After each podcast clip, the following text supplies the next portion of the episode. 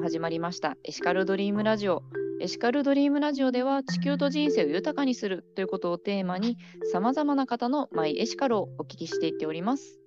本日のゲストは有限会社茶獣商店代表取締役の塚本康弘さんにお越しいただいてもらってます。どうぞよろしくお願いいたします。どうぞよろしくお願いいたします。こんにちは。はい、こんにちは。ということでですね、はい、もう本当に事前にですね、いただいているインタビューシートの中にですね、もうエシカルな活動がいっぱい載っておりまして、ぜひとも教えていただきたいのですが、はい、はい、教えていただいてもよろしいですか？はい、お願いいたします。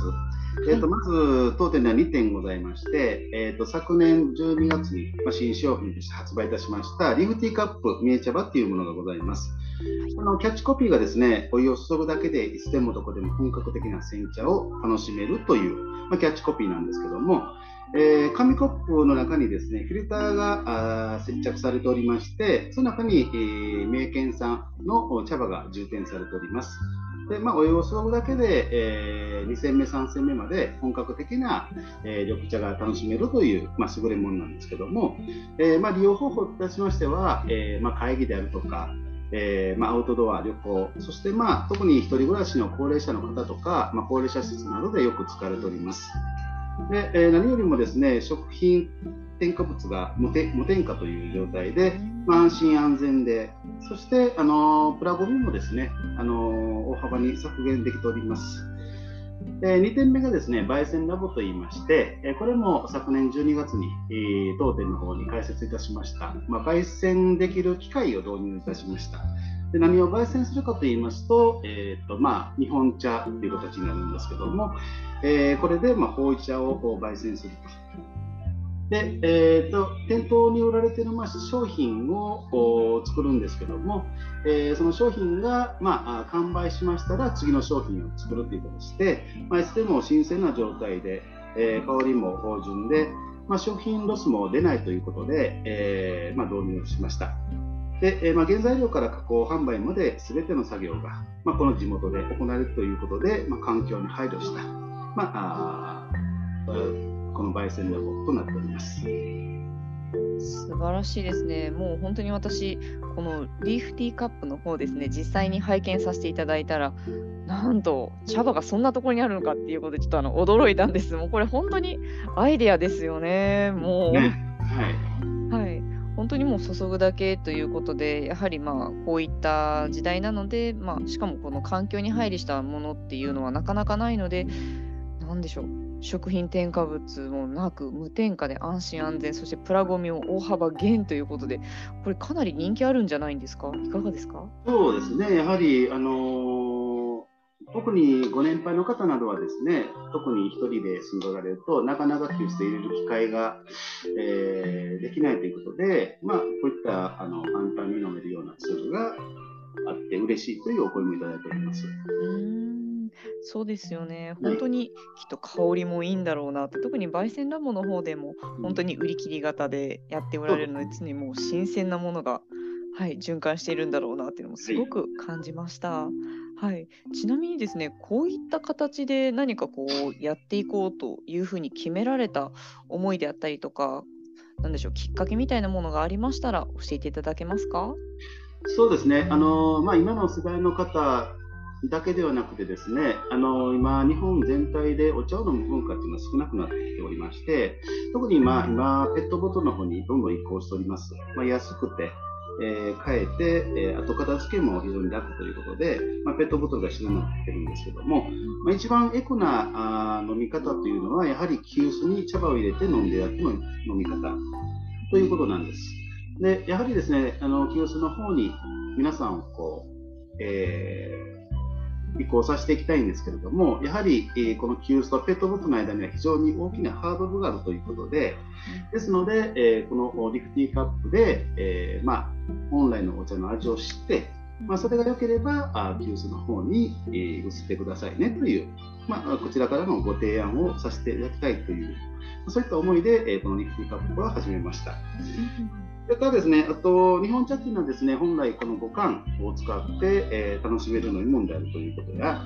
それからあのやはり急須で入れるのが一番美味しい飲み方であるということを皆さんに知っていただきたかったということですね。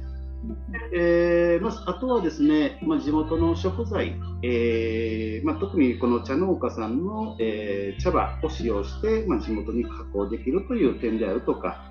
それからですね、えーまあ、環境に、えー、負荷をかけないような取り組みをしたいと思ったのが、まあ、きっかけとなっています。うんすごいですね。本当にそういった思いがですね今回茶友禅茶獣のマイエシカルということでお書きいただいてるんですけれども楽しむエコ活ということでここにもつながってくるように思ったのですがいかがですか？そうですね。でちょっとラジオで分かりにくいと思うんですけども、えー、弊社の楽しむという、まあ、エコ活。エコ活は皆さんご存知の通り、まあ、プラ削減であったりとか、まあ、環境に負荷を与えないような、まあ、取り組みであるということなんですけどそれを楽しむということで、えどんどん推進していきたいと思っております。そしてその楽しむという漢字なんですけども、本来はま楽しいという字、まあ、下にこう気をつけるような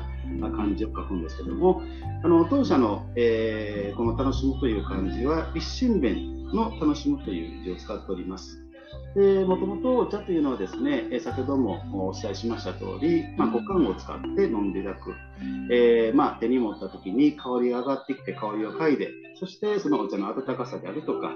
まあ、何の時の、えー、甘みとかうまみ、そして塩味を感じていただいて、えー、後の癒し効果というところまでを楽しんでいきたいという思いで、えこの楽しむテクカスというキャッチフレーズにしております。素晴らしいですね。本当に何でしょう、心が温まるというか、本当にお茶を何でしょうこう販売するだけではなくって、もう心も一緒にこうみんなでこう共有し合って、そしてもう環境も良くしていくというような、何でしょう心温まる、そういう印象があるんですが、いかがですか？そうですね。あのやはり食を通してあの心がこう豊かになっていけばいいかなっていうのがあの私からの思いです。素晴らしい。もう、そんな素晴らしい思いをお持ちの塚本さんが、これからやりたいことって何かありますか？そうですね、あのまあ、この2年間はですね、えーとまあ、この新型コロナウイルス感染拡大によって、えー、特に出店等が、えー、全くできなかったという形でして、まあ、今回ですね、えー、ご紹介させていただいた新しい試みとか、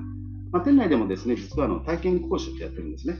えー、この体験講習とか、まあ、イベント出店を通じまして、まあ、いまだかつて日本茶を知らない世代、それから人々へ、この日本茶、えー、その魅力とかですね、それ自体がまあエシカルのものであるということを、まあ、一緒にですね、楽しみながら伝えていきたいなと思っております。うん素晴らしいですね。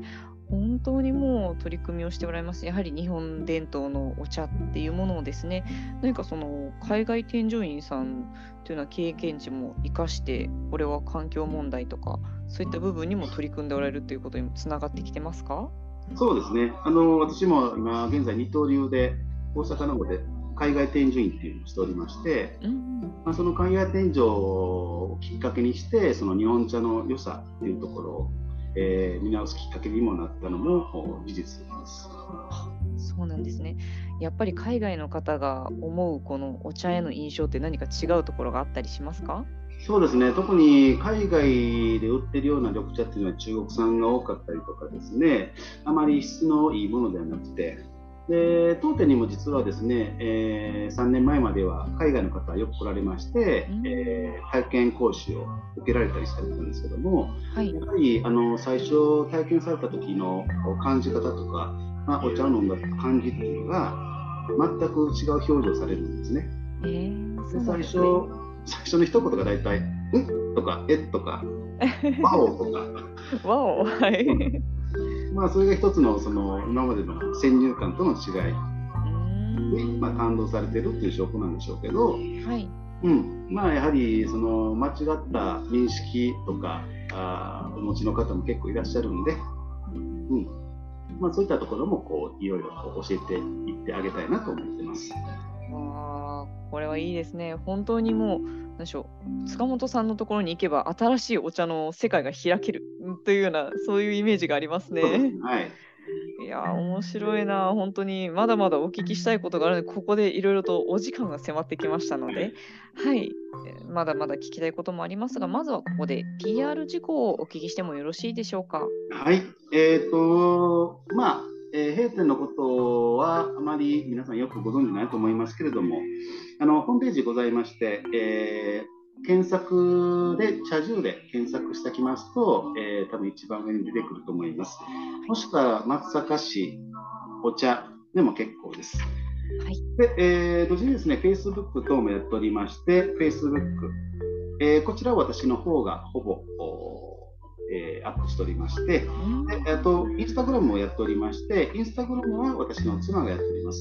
いわゆる、まあ、男性目線と女性目線という形で、まあ、同でやっておりますので、ぜひご参加ください。はい、はいありがとうございます。それぞれ皆様、茶樹というのと、松阪市、そしてお茶っていうことでお調べいただく、もしくは Facebook、Instagram の方でもぜひぜひご覧いただければというふうに思います。はい。ではですね、一番最後になるんですけれども、私が茶友禅茶獣のマイエシカルはというふうにお聞きしますので、フリップボードに書いている内容をお読みいただいてもよろしいでしょうか。はい。では言っていきます。茶友禅茶獣のマイエシカルは？楽しむエコ活はいどうもありがとうございましたありがとうございました